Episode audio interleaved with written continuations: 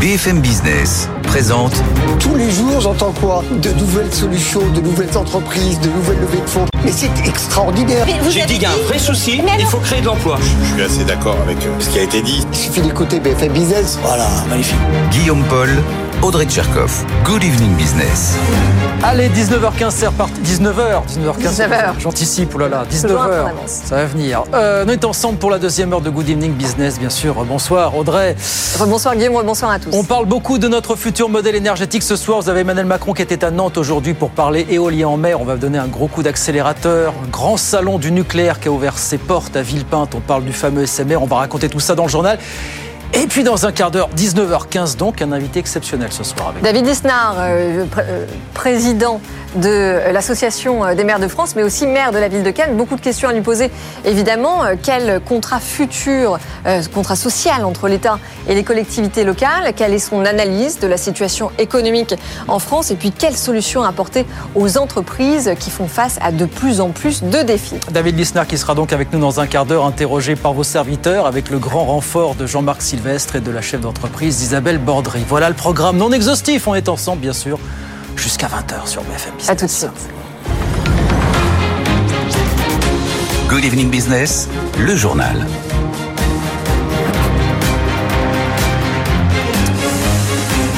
Donc Emmanuel Macron était à Nantes aujourd'hui pour les assises de la mer. Il a promis que la France allait encore accélérer dans l'éolien en mer. Elle va lancer un nouvel appel d'offres l'an prochain pour construire 10 gigawatts supplémentaires. Et c'est la grande surprise, Emmanuel Macron annonce le retour d'une technologie qu'on pensait abandonner. C'est celle des hydroliennes. Jean-Baptiste Huette. Convertir les courants marins en électricité. C'est le principe des hydroliennes. Posées au fond des mers ou fixées grâce à des mâts sous la surface de l'eau, elles sont souvent plus puissantes que les éoliennes et surtout plus prévisibles grâce aux connaissances de l'intensité des courants marins. Il y a quelques années, la France était en pointe dans ce domaine avec l'émergence d'une vraie filière industrielle portée par Naval Group. L'industriel inaugure à Cherbourg en juin 2018 la première usine au monde d'assemblage d'hydroliennes. Seulement un mois plus tard, coup de théâtre, c'est la clé sous la porte. Naval Group justifie sa décision par l'absence de débouchés commerciaux et surtout l'absence de soutien public.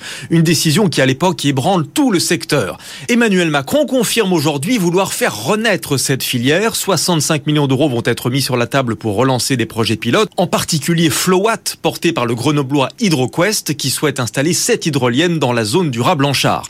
La France dispose des courants marins parmi les plus forts du monde. Le hydrolien est estimé à 5 gigawatts, peu ou prou l'équivalent de 5 réacteurs nucléaires. Jean-Baptiste Huette, et puisqu'on parle énergie, est-ce que c'est un hasard de calendrier? C'est aujourd'hui qu'a ouvert ses portes à Villepinte le grand salon biannuel du nucléaire, le World Nuclear Exhibition. Salon au cours duquel on a beaucoup parlé du SMR, vous savez, ce petit réacteur modulaire de quatrième génération qu'on dit plus facile à construire et qui pourrait être multi-usage. Écoutez d'ailleurs ce que nous disait ce matin Raphaël Gorgé, le patron du groupe Gorgé, qui travaille lui justement sur un prototype de SMR. Des petits réacteurs qui vont décarboner le chauffage urbain. Le chauffage des bâtiments, et plus généralement les bâtiments, c'est près d'un tiers des émissions de CO2. Et le chauffage euh, est très largement, euh, utilise très largement des énergies fossiles. On va brûler du charbon, du fioul, du gaz pour chauffer des bâtiments. Aujourd'hui, l'idée, c'est de développer ce petit réacteur nucléaire, qui est à peu près 150 fois plus petit qu'un EPR, euh, pour remplacer ces, chaudières qui chauffent les, les- les réseaux de chauffage urbain. Voilà, Raphaël Gorgé, le patron du groupe Gorgé, qui était donc ce matin sur BFM Business. 19h04, dans l'actualité des entreprises, ça a été une journée très particulière chez Sanofi. Vous avez une centaine de salariés du groupe qui ont manifesté devant le siège en région parisienne pour protester contre ce projet annoncé il y a quelques mois de placer en bourse tous les médicaments grand public du groupe. À commencer bien sûr par le Doliprane en fer de lance. Hélène Cornet. C'est l'inquiétude qui domine chez les salariés de Sanofi. Le laboratoire se sépare en effet de pans entiers d'activité, un véritable démantèlement selon les syndicats maison. D'abord la chimie et la promotion médicale, aujourd'hui la distribution cédée à DHL et puis les médicaments sans ordonnance.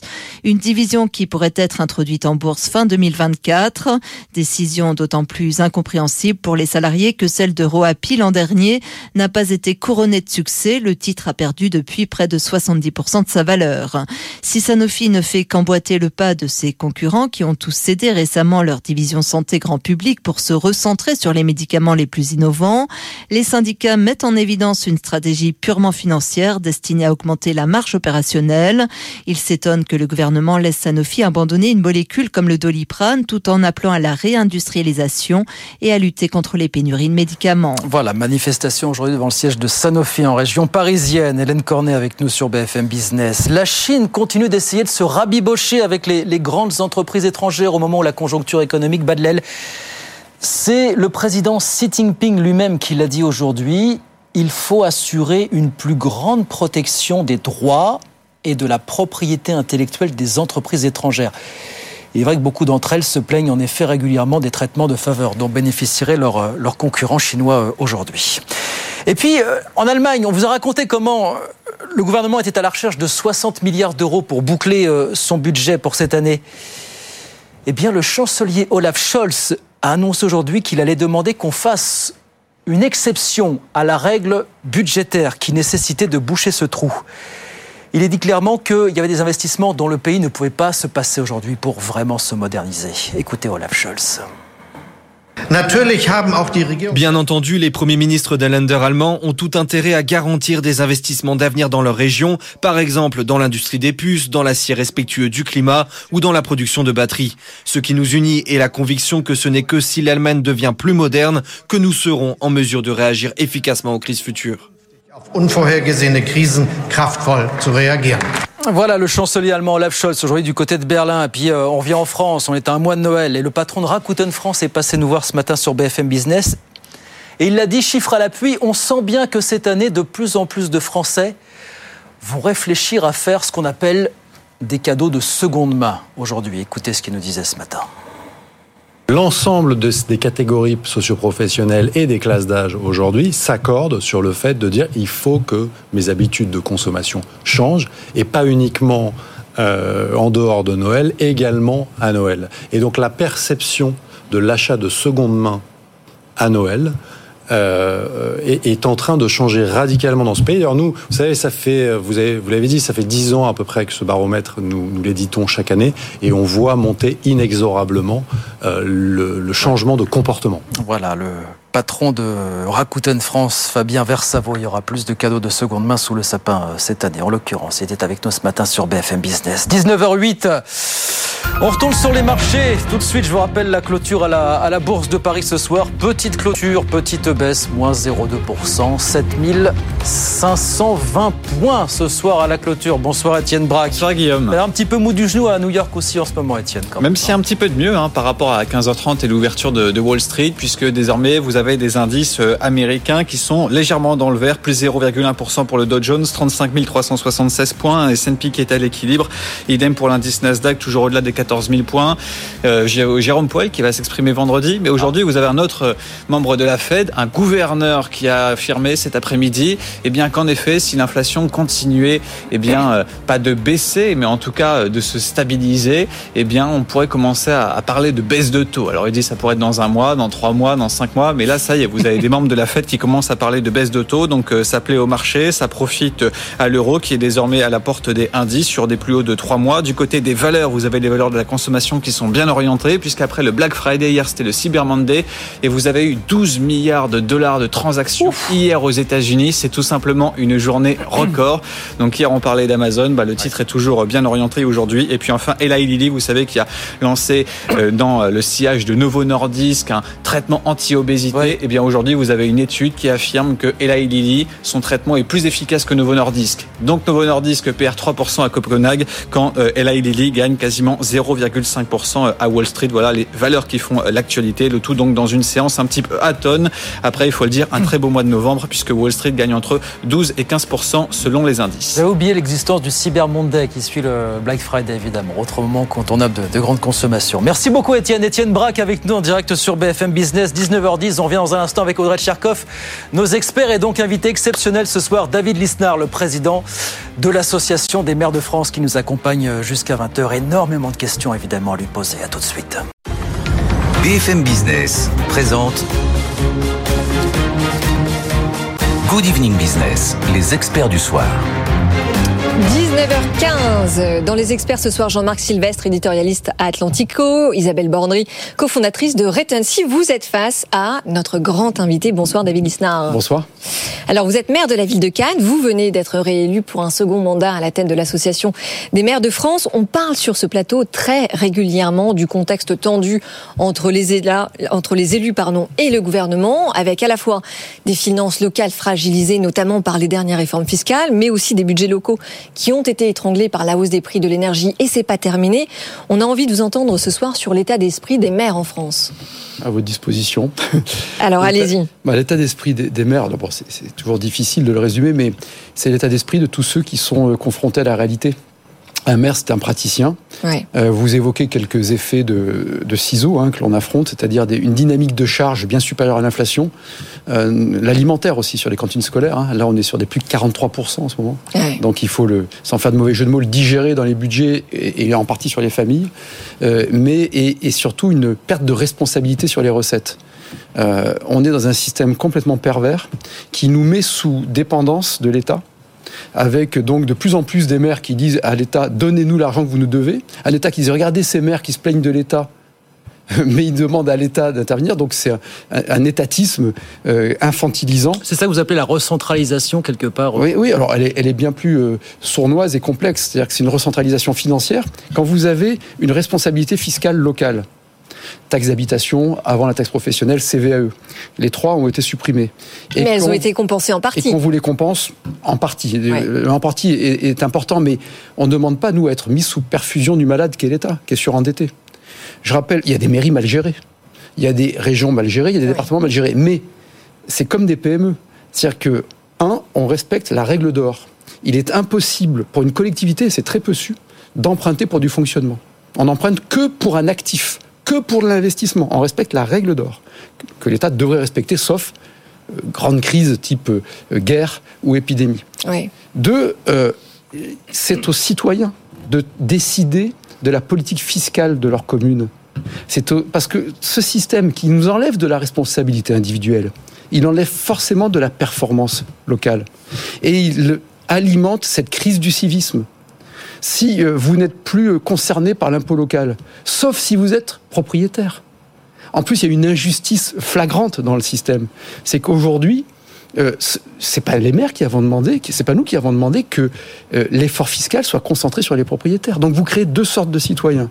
Vous alimentez cette crise de la démocratie et surtout, parce qu'il y aurait des communes mal gérées, il faudrait les mettre sous tutelle de l'État. C'est comme si on disait, et je termine là-dessus, que parce qu'il y a des PME mal gérées, il faut les mettre sous tutelle de l'État. Si ce système fonctionnait, ça se saurait. La Corée du Nord serait plus riche que la Corée du Sud. C'est le contraire. L'Union soviétique existerait. Elle n'existe plus. Je, pousse un petit Oui, peu. oui, le trait, bien sûr, bien sûr. Mais le raisonnement est le même. Non, non, mais on comprend bien. Mais est-ce que vous êtes d'accord, euh, Jean-Marc et Isabelle, Et avec la cette... recentralisation, elle se fait aussi, pardonnez-moi, Ouais. pas que sur le plan financier. Et c'est très important de le dire, elle se fait de façon bureaucratique par euh, une multiplication des règles, qui, qui sont des règles de- préalable. Moi, j'ai vu l'évolution. Ouais. Je l'ai vu. Ouais. Je l'ai vu dans le privé, mais je le vois encore plus dans ma mairie.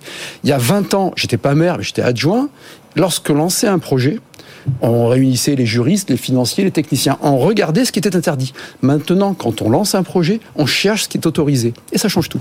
Donc en fait, en gros, Bah oui. non, mais ce que, ce que vous nous dites, David Lisnard, c'est qu'il faut remplacer la bureaucratie par plus de démocratie. C'est exactement la formule que j'utilise régulièrement et je suis très heureux de voir qu'elle est reprise ici. Ouais. Bah oui. Mais alors, Jean-Marc, Isabelle, est-ce que vous êtes d'accord avec cette schizophrénie? Parce que euh, ce que nous explique David Lisnard ce soir, c'est que d'un côté, on demande aux maires euh, d'accélérer à la fois sur tous les sujets dont on parle euh, sur le plateau tous les soirs, c'est-à-dire la modernisation des transports, l'entretien des écoles, la transition écologique, et de l'autre côté, on leur demande de freiner les dépenses. Comment on résout cette équation?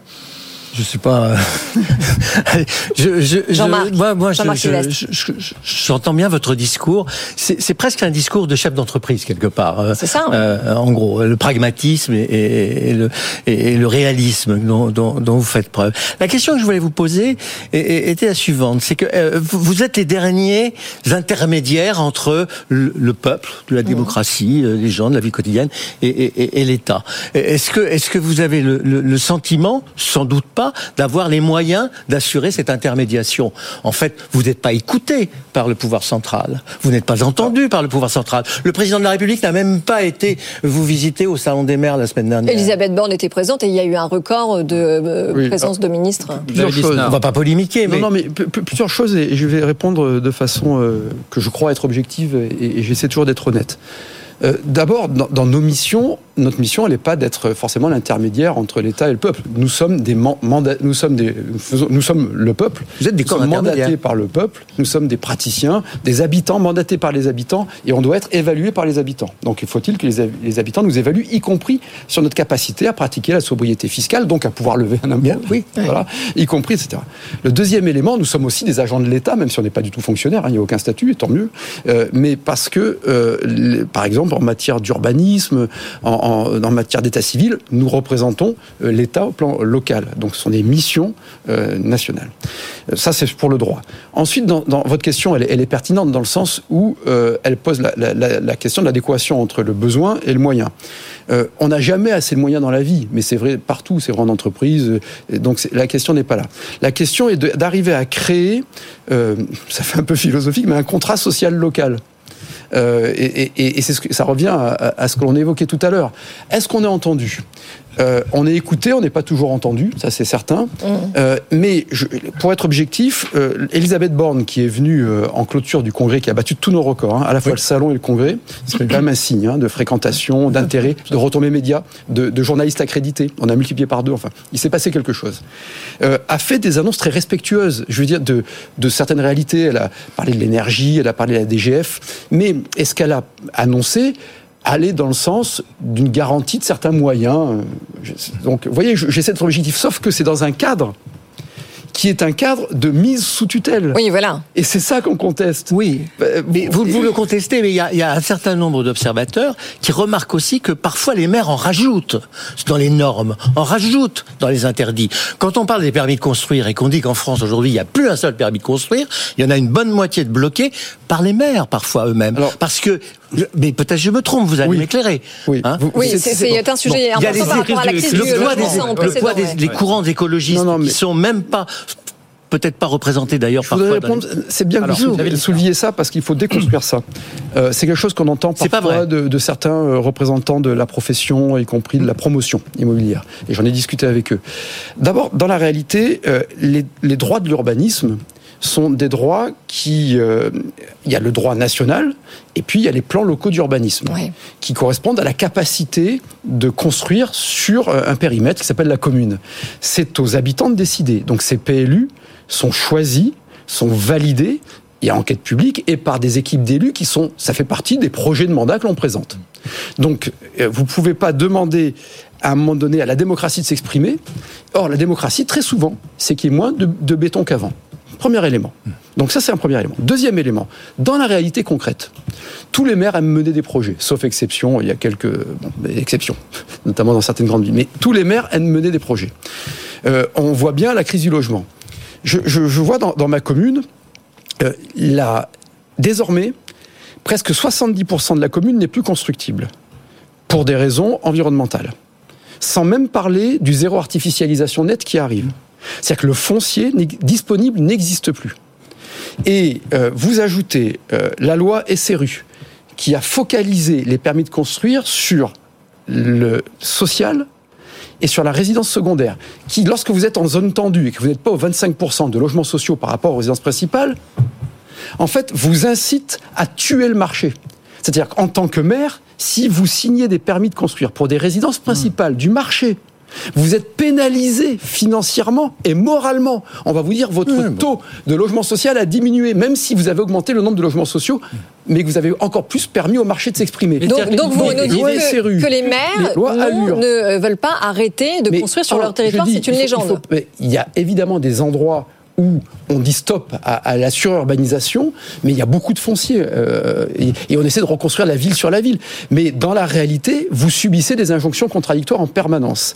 Et je je l'ai dit aussi clairement que ça au Congrès des maires. Quand vous organisez la rareté de ce qui est désiré, vous, enfin moi qui viens du petit commerce, c'est la première chose qu'on apprend, c'est que si un produit est désiré et qu'il est rare, il vaut cher. Oui, c'est le sac Hermès. Donc il y a que des technocrates qui peuvent imaginer qu'en multipliant les restrictions de capacité d'utiliser euh, l'immobilier et le foncier, vous allez rendre accessible le logement. Donc il faut libérer du euh, foncier. il y a quelques années, sous François Hollande, il y avait une velléité, il y avait eu des velléités de dire il faut, faut passer au-dessus des maires et donner la main au préfet finalement. Mais- Pour vous, c'est une impasse absolue, ça, Mais, vous le dites. alors, mais, vous savez, le- comme toujours, moi je suis un réaliste. C'est-à-dire que j'ai des idées, j'essaie d'avoir, je, je- je tiens mes principes, mais, mais, mais les idées s'arrêtent à la réalité. hein. C'est bon, c'est ce que, c'est pour ça que je suis peut-être un mec de droite, parce que c'est ce que disait Raymond Aron. On disait vous êtes de droite, il disait bah, je suis réaliste. Voilà. Je ferme la parenthèse. Mais ça existe ce que vous dites. C'est-à-dire que dans des communes euh, dites carencées, Oui, la- le pouvoir d'urbanisme, d'instruction des déclarations d'intention d'aliéner, ça passe par le préfet. est transmis par le fait. Moi, je vais vous dire un exemple très simple. Vous regardez dans les communes carencées le nombre de logements qu'ont sorti les préfets. Hmm. Zéro, un, maximum deux. Là où les maires en sortent 300, 400 par an. Oui. Donc, ce qu'il faut aujourd'hui, c'est qu'on comprenne qu'il y a des règles d'urbanisme qui, par définition, doivent s'appliquer, qui correspondent à des règles nationales et à une volonté locale de voir évoluer les villes. Mais ensuite, il faut qu'on retrouve un marché dynamique. Euh, D'où la problématique aujourd'hui de l'accès au crédit. La restriction par la haute autorité de- du machin chose sur le- les crédits, etc., sont délirantes. C'est-à-dire qu'on ne laisse plus aux banques le soin de prendre le risque. Oui. On élimine les jeunes couples de l'accès au, au- au logement.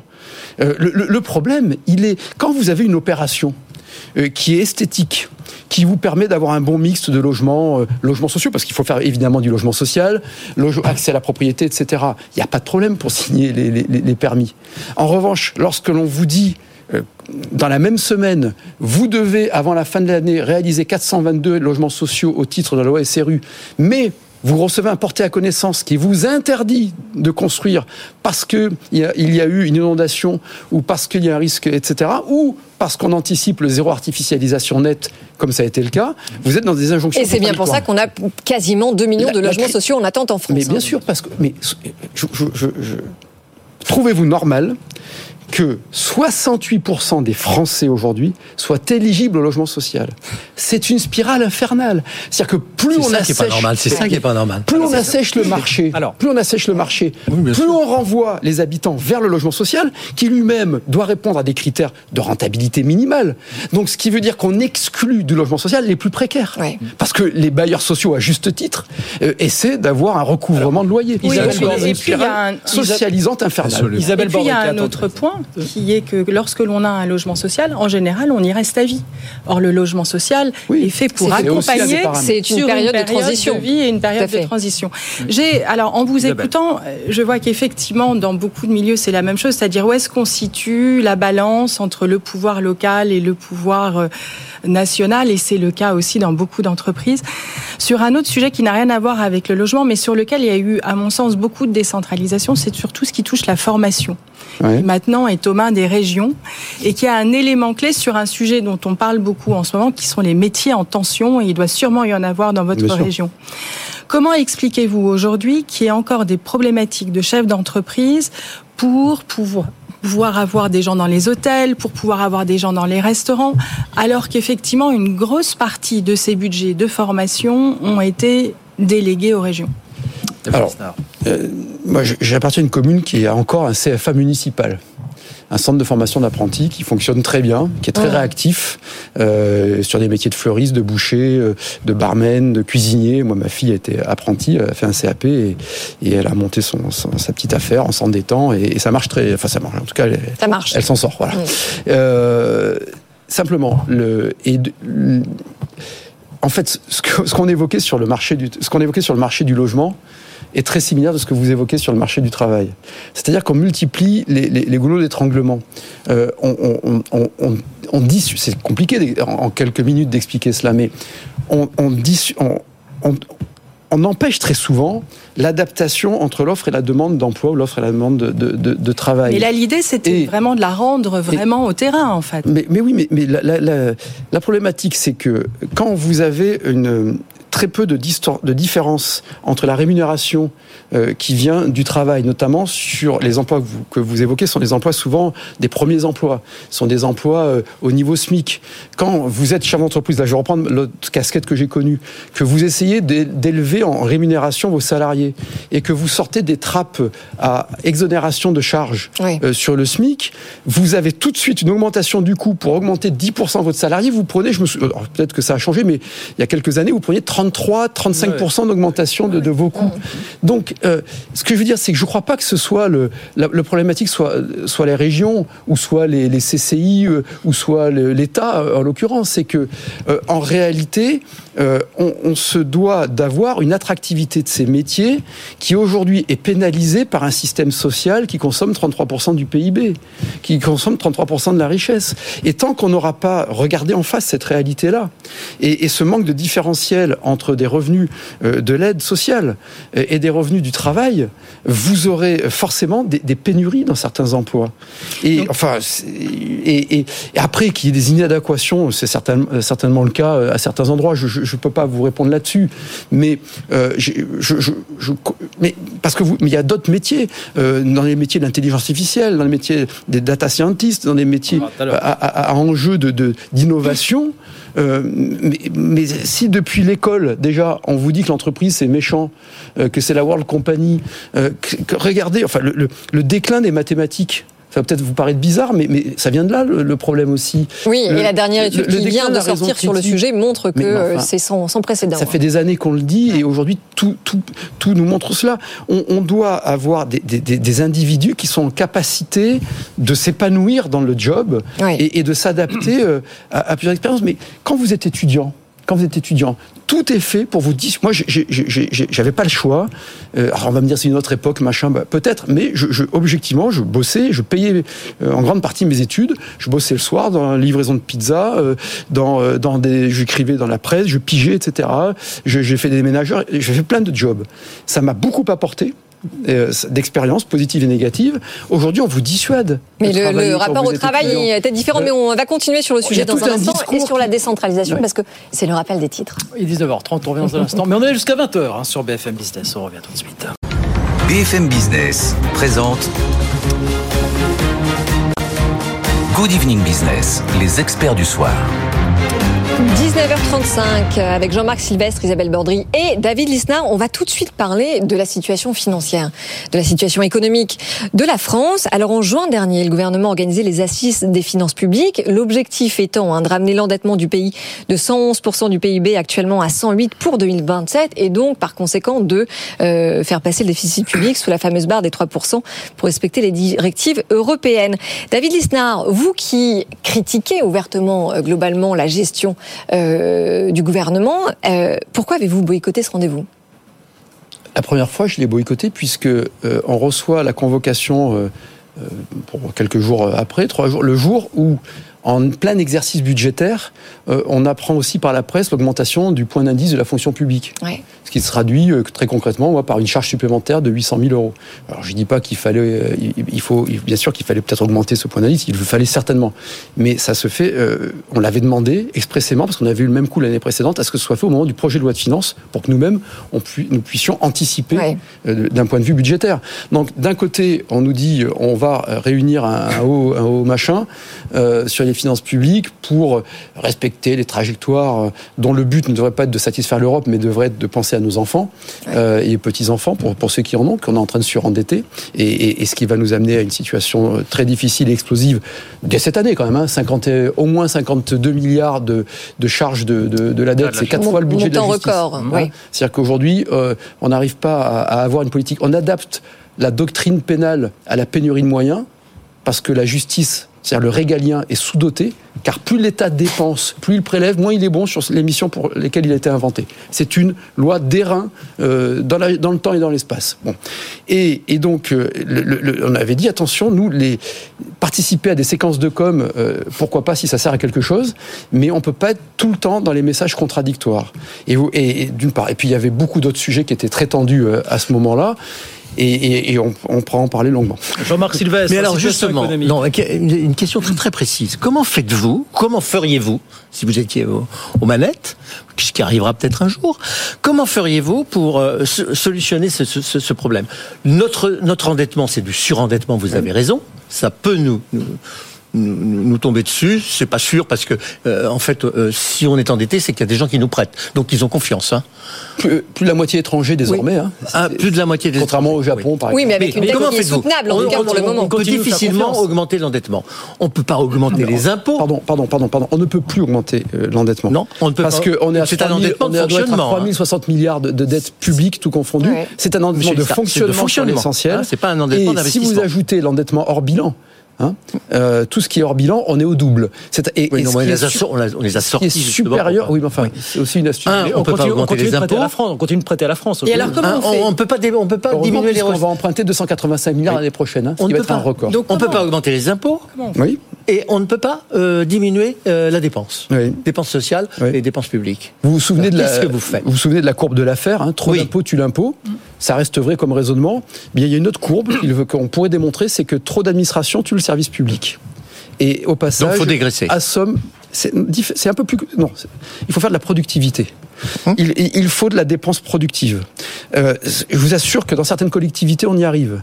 Et on nous dit que c'est plus facile. Moi, je veux bien, sauf que les gens, je les vois tous les jours. Donc, il faut arriver à créer de l'acceptation. Oui. Euh, dans ma commune, qui est une commune complexe, avec un taux de pauvreté historiquement très élevé, parce que c'est une commune d'immigration pauvre, donc 21% de pauvreté. La moyenne française, c'est 13,8 hein, à Cannes, avec des quartiers politiques de la ville, avec des aléas climatiques, avec une dette historique très C'est élevée aussi. intéressant parce qu'on ne connaît pas Cannes sous ce jour-là. hein. Bah, euh, nous, à Cannes, on le sait, mais. Bah oui, non, mais c'est on important de le- dire je, ici, je me crois obligé de le répéter Ouais. à chaque fois.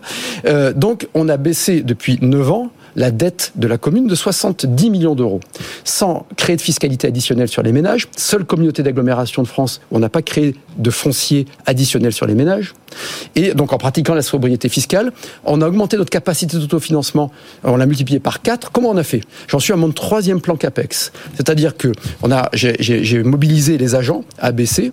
Je leur ai dit, je leur ai demandé des solutions pour réduire les dépenses, améliorer leurs conditions de travail, mieux servir. Alors au début, ça paraît contradictoire, mais ça s'est traduit par des plans d'investissement, du numérique en back-office, euh, des machines beaucoup plus performantes, connectées euh, sur la, la propreté. On a mis, on était la première commune de France à mettre des grands collecteurs de déchets euh, solaires et connectés. Ça, alors c'est de l'investissement, mais moi ça me pose pas de difficulté tant que j'arrive. Moins d'argent, mais mieux dépensé. Sauf qu'aujourd'hui, on a divisé par 7 le nombre de collectes de déchets parce que dès qu'on est à 90%, on ne collecte plus du vide et on n'a plus de poubelles qui débordent. Donc Ouais. on a une- un meilleur rendu. Donc c'est un travail euh, compliqué, mais il est évident qu'il faudra l'attaquer euh, par trois angles au niveau de l'État. Un, euh, écoutez euh, ce que dit euh, un, peu- plus écouter ce que dit un Guillaume Poitrinal et d'autres. Donc voir déjà réduire le mal, la production de règles et de normes. Mais c'est vrai dans les grandes entreprises, hein. c'est pas vrai que dans l'État, c'est vrai dans toutes les grandes Dans les, structures. dans les petites entreprises aussi, ouais. manager. Qui est le DRH de l'État Hmm. Comment on crée du management participatif? Manager à l'échelle des bureaux.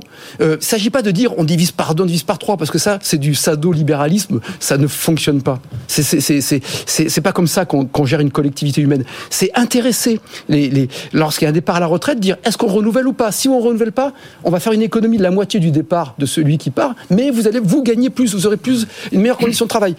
Trois, faire de la décentralisation et de la déconcentration, parce qu'on a parlé de décentralisation tout à l'heure. Mais un des problèmes majeurs, c'est l'organisation de l'État au plan local. Vous avez vu, je termine là-dessus. Le rapport de la Cour des comptes qui est sorti il y a deux semaines. Les effectifs de l'État continuent d'augmenter alors qu'on nous transfère de plus en plus de charges qu'on n'a pas toujours demandé, les AESH, etc., etc. Sauf que dans les préfectures et les sous-préfectures, on a encore perdu plus de 10 000 agents. Donc plus on a... le problème, c'est que mais on le sait très bien en entreprise, plus vous multipliez les fonctions support, plus ces fonctions support génèrent du processus. Or, dans la fonction publique, on génère sans cesse des fonctions support pour faire des effets d'annonce. Oui, mais la différence, David Lisnard, c'est que dans les entreprises, projets, on, évalue, on évalue les dépenses. Et la question que je vous pose ce soir, c'est pourquoi n'ouvre-t-on pas très sérieusement ce chantier de l'évaluation des dépenses publiques? Est-ce que c'est par manque de courage politique ou par paresse intellectuelle? Mais, mais, Ou les deux mais, mais parce que parce que la la vie politique nationale, et c'est pas propre à cet exécutif, c'est un glissement depuis une quarantaine d'années, est devenu une succession de séquences de com. Vous voyez, ce matin, euh, on a un ministre de la Santé qui est quelqu'un de très bien, euh, euh, vraiment, il n'y a pas de souci, mais on sent qu'il a peu de marge de manœuvre, donc il annonce un plan tabac, c'est toujours, euh, voilà, ça. Et, et le tabac est un fléau. Il a répondu Et- très vite et- sur Twitter, on a et- vu ça, d'ailleurs. et- et j'ai- bah oui, parce que qu'est-ce que j'entends? Allez, On va interdire de fumer sur les plages. C'est déjà Et- fait, il y a et- pas un mégot à Cannes, hein. euh, euh, Il y en a encore trop. Sur les plages et sur les, et sur les jardins publics et alentours. Vous voyez, on a, non mais pourquoi je vous dis ça Ouais. Dans la réalité, qui va faire appliquer Qui va faire respecter ça c'est pas lui. On va demander à nos Les policiers. élus Alors, locaux. Isabelle- mais non, Is- ou aux policiers. Enfin, Isabelle- euh, Il n'y a pas aucune évaluation. Il n'y a aucune étude d'impact. Le zéro artificialisation, la loi climat et résilience du 20 euh, du 22 août 2021, qui est une loi à fragmentation bureaucratique, Ouais. qui, sous couvert de bonnes intentions, a créé les ZFE, euh, les DPE, hein, tous ces- la, la malédiction des acronymes ou des sigles en Ah, trois mais l'enfer est pas les les bonnes ânes, bon, Ouais. Aucune étude d'impact, aucune étude économique. Nous demandons désespérément avec l'AMF à ce qu'avant- euh, à ce qu'il y ait des études d'impact économique et financière de ces textes de loi. Alors, Isabelle Bordry. Isabelle Bordry, vous paraît suffisant Est-ce que Isabelle. le pouvoir d'un maire ou le pouvoir Est-ce que vous êtes vous êtes partisan? Est-ce que vous l'avez demandé officiellement euh, le rétablissement du cumul des mandats, par exemple? Le, alors, pas- le cumul du mandat n'ajoute pas du pouvoir au maire. hein. Ah, si, il non, il ajoute de l'influence. Il lui en bah oui, mais Bah, il ajoute de l'influence. Par conséquent, du pouvoir. Mais moi, sur je- le mandat de maire. J'avais pas d'idée là-dessus. Et, euh, et aujourd'hui, je pense qu'effectivement, le, le, le cumul du- euh, d'abord coûtait moins cher à la République, contrairement à un lieu commun, parce que c'était plafonné et écrété. Vous n'avez pas parlé encore et, de ça. et, euh, et le pouvoir, le cumul, et en plus permettait à la fois d'avoir des lois qui étaient plus en phase avec le terrain, euh, en théorie, parce qu'il y avait quelques lois qui étaient déjà déphasées au moment du cumul, et, d'autre part permettait aussi au pouvoir local de mieux comprendre les complexités du pouvoir central. Euh, mais il y, a, il y a beaucoup de choses à dire là-dessus. Le, le- le thème du congrès des maires l'année dernière, c'était pouvoir agir. Euh, mais c'est, on demande, on fait pas du corporatisme. Ce, ce que je veux dire, c'est que le maire, c'est, la démocratie locale. On ne demande pas du pouvoir pour le maire, on demande du pouvoir pour les habitants, pour qu'ils puissent choisir leur destin. Et aujourd'hui, il y a une crise civique majeure. Et on aura de plus en plus d'abstention, puisque nous sommes dans une crise de l'impuissance publique. C'est le, le- problème majeur de notre pays est là aujourd'hui, c'est la crise de l'impuissance publique. Isabelle j'arrête. Isabelle.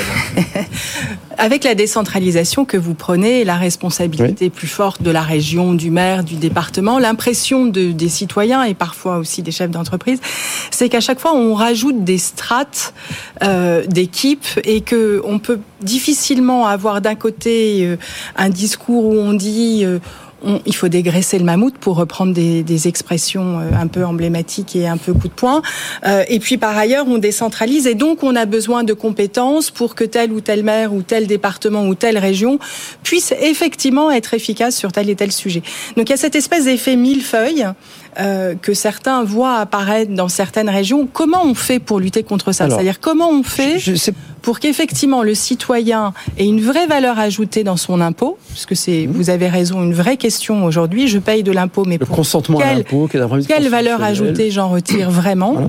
Euh, Et cette capacité d'être effectivement efficace au niveau local ou au niveau régional, sans forcément embaucher du monde ou en étant le plus efficace avec les équipes disponibles. David Lisnard. Vous ne pourrez euh, créer de la performance euh, locale, et il y a déjà beaucoup de performances locales, je vais vous donner quelques chiffres quand même, que si vous rendez des comptes à vos habitants. Mais vous ne rendez des comptes à vos habitants que s'ils financent le service local. Hein D'où la problématique essentielle du financement. Il faut qu'il y ait moins d'impôts nationaux et, et- et plus de réalité et plus, et, plus de liens fiscal local. Parce que quand on vous a dit la suppression de la taxe d'habitation, vous remarquerez que plus on supprime d'impôts locaux, plus il y a de prélèvements obligatoires en France. Ce que je dis est rigoureusement vrai. Plus vous supprimez d'impôts locaux, plus les prélèvements obligatoires, parce que vous nationalisez, vous centralisez, vous déresponsabilisez. Oui. Moi, je veux être jugé sur ma capacité à lever peu d'impôts, mais, mais pas que par les propriétaires. Donc, c'est une première réponse. C'est-à-dire que vous avez eu, et là le président de la République le dit, il a raison, sauf qu'il faut passer à l'acte, vous avez eu des transferts de compétences partiels, des croisements de compétences, donc c'est euh, compliqué, et sans qu'il y ait la responsabilité financière en face. D'où ce système schizophrénique. Ensuite, vous savez, le millefeuille territorial, il est beaucoup moins indigeste que le pudding de l'État. hein. Euh, il faut, Ah, mais c'est très gourmand ce soir. ouais. Non, mais euh, merci.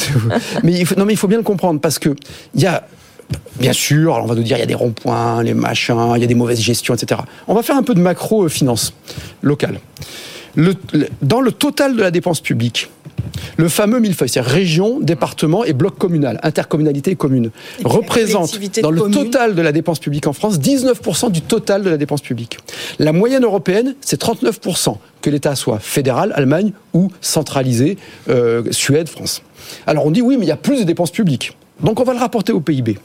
Le total de la dépense des pouvoirs publics locaux en France, c'est 10,8% du PIB.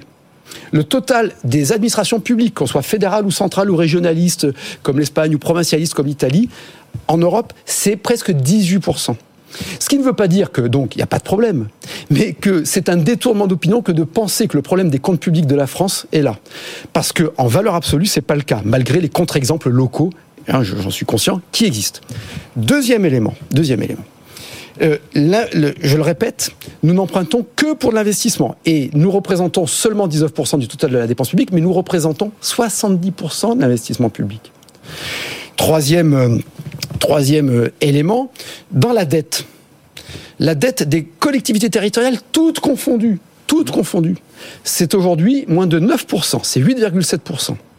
C'est-à-dire que plus de 4, euh, le reste, 92%, etc., c'est les comptes de l'État et les comptes sociaux.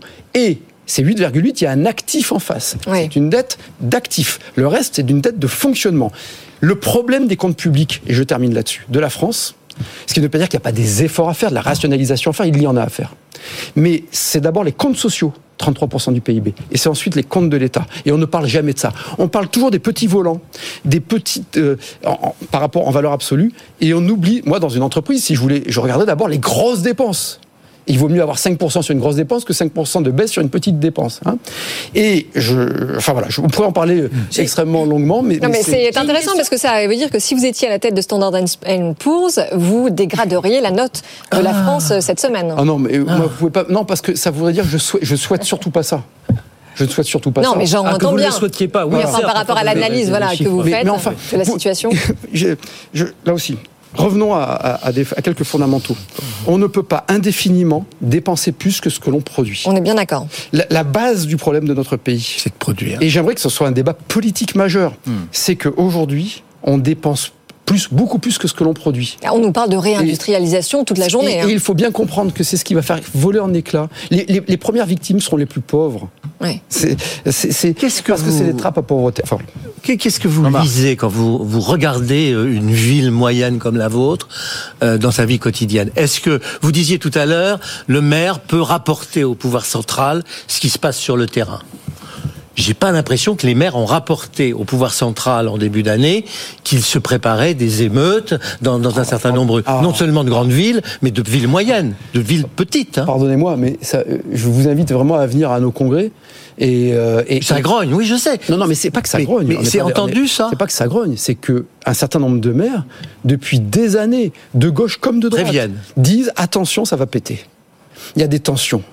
On a un système de déresponsabilisation totale. Euh, non, non, non, pardonnez-moi, mais, Ça, a été dit et redit. la crise du logement, ça fait trois ans que l'AMF alerte. Dire, attention, quand ça veut dire que vous n'êtes pas écouté. Mais bah oui, c'est bah pour ça que. Et, c'est pour ça que cette fatigue républicaine, elle se traduit aussi dans un chiffre très concret euh, que j'ai trouvé hallucinant.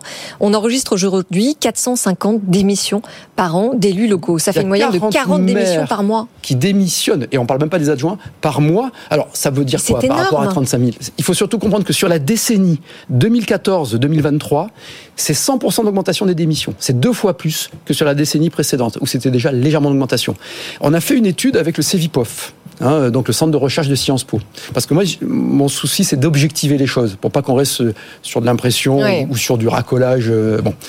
Le, euh, dans les motifs de, découragement, euh, ce qui revient en premier, c'est l'incapacité à agir. C'est ce que j'évoquais tout à l'heure. C'est-à-dire qu'il y a dix ans, on regardait ce qui est interdit, maintenant, on cherche ce qui est autorisé. Euh, on est passé d'un régime de liberté et de responsabilité, où les habitants nous sanctionnaient, à un régime d'autorisation. Et euh, donc, cette incapacité à agir, elle se traduit par plusieurs vecteurs, je vais essayer d'être rapide. Un, des, parfois, des, une minorité, heureusement, mais des habitants qui ne se comportent plus en citoyens, mais en consommateurs d'espace public. Il y en a qui croient que refaire une rue, c'est une livraison de pizza, et ah, parce que je, je paye des impôts, d'ailleurs, c'est pas toujours ce qui en paye, ou je vote pour vous, donc. Non, non, attendez.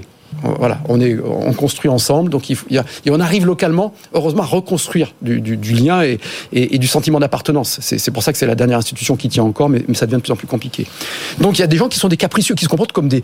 Mais on le voit dans tous les domaines. Demandez aux profs enfin moi je suis parent d'élèves, j'évite d'aller aux réunions parents d'élèves parce que je, je, je suis, j'ai l'impression qu'il y a que des génies quoi, que tous nos gamins sont des génies. Or c'est pas tous nos gamins sont. Vous entendez certains parents, bon, donc vous avez des, parfois des adultes qui se comportent en adolescents capricieux. Oui. Bon, et puis vous avez ensuite tout ce léviathan bureaucratique, le code général des collectivités territoriales. C'est donc ce qui nous nous encadre en droit. Quand j'étais euh, plus jeune et déjà insolent, je le brandissais, je disais regardez c'est notre petit livre rouge à nous. Maintenant c'est notre gros livre rouge ouais. multiplié par 3 en 20 ans. Le code de l'environnement en 10 ans entre 2012 et 2022 est passé de 100 000 mots à 1 million. C'est pareil pour le code du travail. Hein. Mais le code du travail, le code du commerce. Ouais le code du commerce, le code des marchés publics. Le code du marché public est tellement mal fait que dès que l'État doit se soumettre au code des marchés publics, il crée une dérogation. Pour refaire Notre-Dame euh, de Paris, il fait une loi spéciale. Ouais. Pour faire les JO, il fait une loi spéciale. Pour la reconstruction après les émeutes, parce que le code des marchés publics nous ralentit et nous fait Alors, payer plus cher. On va avoir une minute pour une question oui. de chef d'entreprise. Voilà, une Absolument. Question. Et, et une, question, une, une, question sur la formation des élus, parce que tous les sujets que vous avez effectivement évoqués sont des sujets complexes, des sujets de bon sens, des sujets qui peuvent demander à avoir de l'expérience dans la vie civile oui. d'ailleurs. Et aujourd'hui, on s'aperçoit qu'il y a de nombreux maires qui sont là depuis de nombreuses années euh, et qui n'ont jamais exercé de métier autre. Est-ce que vous ne pensez pas que ces démissions peuvent être aussi liées à une incapacité, ce que vous évoquiez, d'agir, mais aussi à un problème de formation? Alors, il y a deux choses. Hein. Euh, le, le, les démissions sont encore plus nombreuses dans les petites communes. Or, dans les petites communes, quasiment tous les maires ont un autre job sont dans la vie privée, sont salariés, sont agriculteurs, ah oui. sont agents d'assurance, sont avocats, sont médecins, sont ouvriers, etc. Hein, donc ça, c'est très documenté. L'essentiel, l'immense majorité des maires a, a, soit à travailler dans le privé ou dans le public, soit continue de travailler. D'ailleurs, c'est aussi une des incompatibilités. C'est une nécessité aussi pour euh, assurer la vie quotidienne. La Vous moitié. Ne pas, mais les maires sont très mal payés. Euh, euh, moi, je le crois. J'ai osé mettre les pieds dans le plat. La moitié des maires de France qui engagent leur responsabilité pénale, oui. civile, oui, oui, parler, gagnent 1050 euros par mois d'indemnité. Hein alors, dans les grandes villes, c'est différent. Moi, je suis une ville surclassée, mais c'est un salaire de cadre moyen, même pas de haut cadre. C'est bon. Deuxième, mais c'est pas la première motivation des élus parce que c'est un superbe évidemment. Après, il faut pas décourager. C'est un superbe mandat. C'est un mandat très concret. C'est plus une, une communion qu'une punition quand même. Hein. Mais il faut avoir ça. Deuxièmement, la formation. On a un droit à la formation, euh, certains actives, mais vous savez, vous seriez surpris du niveau de compétence des, des, maires. Moi, je, je et notamment des, des maires des, des, petites communes, parce qu'ils sont praticiens. Ils ont une, comp, une compétence en comptabilité. Les, les, communes qui ont le plus de trésorerie, c'est les petites communes. Qui ont, voilà. C'est, euh, ce que je veux dire, c'est que, et d'ailleurs, les excédents, puisqu'on est obligé d'être à l'équilibre, en fait, il y a un excédent des communes en fonctionnement. Cet excédent est déduit des déficits de l'État présentés à Bruxelles. C'est pour ça que nous, on se bat pour garder une capacité d'autofinancement. Mais comme on nous tutélise de plus en plus les dépenses, les, puisqu'on nous met de plus en plus Bien sous sûr. dépendance d'appels à projets, d'appels à manifestation d'intérêt, de subventions, de crédits verts, de crédits machins, qui sont fléchés. Donc on crée... Voilà. voilà. Donc évidemment que la formation est un sujet majeur. Certains disent qu'il faudrait une formation obligatoire quand on devient maire. Moi, je ne suis pas je ne sais pas. Mais de toute façon, vous êtes obligé de vous former euh, en droit, en management si vous avez des salariés. Et vous avez des maires aussi parfois qui n'avaient pas eu de job avant, qui sont des très bons maires. Il y a tous les exemples et les contre-exemples. Ça s'appelle la démocratie. Mais tout vient du niveau de base. C'est-à-dire qu'une démocratie ne peut être que performante que s'il y a un bon niveau d'instruction publique. Et aujourd'hui, le premier désastre de la France, c'est le déclassement éducatif. David Lisnard, on a beaucoup parlé euh, de la déconnexion de nos dirigeants euh, politiques avec la réalité. Et les maires, justement, ont cette expertise de la proximité, sont, sont, sont connectés à la réalité humaine. Un maire à la tête du pays en 2027, c'est votre souhait? Si je réponds à ça, euh, si je réponds non, euh, ce serait idiot. Si je réponds oui, on va dire ça y est, il s'y voit. Donc, euh, ah bah, donc je ne vous ai pas posé la question ce, pour vous. Ce que je souhaite, si vous voulez, c'est que on ait c'est qu'il y ait une reprise en main globale du pays. C'est pas qu'un président de la République. Euh, vous savez, l'homme et la femme présidentielle, ça doit être chacun d'entre nous. Et il faut qu'on brise cette spirale de la crise de la démocratie, pour reprendre l'expression juste de Laurent Berger, dans laquelle nous sommes, qui est une crise de la représentation, mais qui est avant tout une crise de l'exécution. Quand on retrouve le sens de l'exécution des choses, de l'évaluation. Donc, euh, ça, ça c'est bien au-delà d'un. Votre discours au salon du maire, c'était un programme euh, de politique nationale. Ben, je fais de la politique. Oui, mais, mais, ah mais, et, je fais de la politique, j'essaie de monter en puissance. Euh, moi, je, je, je, il faut en finir avec le désordre français. C'est tout. Moi, je suis attaché à la liberté par-dessus tout. Donc, il faut un ordre juste pour prendre une expression qui avait fait Florence, euh, il y a quelques années. C'est tout. Et, L'intérêt général avant le désordre les des comptes, le désordre dans, nos, dans, les, dans la rue, le désordre dans les prisons, euh, le, désordre dans l'éducation, c'est plus possible. Ce n'est plus possible. Merci beaucoup, David Kissner. Merci de passer nous voir ce soir, le président de l'Association des maires de France et maires de Cannes avec nous. Merci de livrer l'exercice avec les experts sur euh, BFM Business. Merci Jean-Marc Sylvestre. Merci. Isabelle Bordry. Merci à très vite. Avec plaisir. 19h58, c'est déjà fini. Et oui, c'est terminé. Toutes les bonnes choses ont une fin. La bonne nouvelle quand même, c'est que le débat est à retrouver. Ça s'affiche sur vos écrans avec le QR code. Sinon, c'est bfmbusiness.com. Et l'autre bonne nouvelle, c'est qu'on se retrouve demain soir. Bien sûr, c'est une bonne nouvelle. Demain, 18h, 20h, même endroit pour nouvelles aventures. Tekanko, François Sorel dans un instant. Bonne soirée, à demain. Good Evening Business. Actu, experts, débat et interview des grands acteurs de l'économie.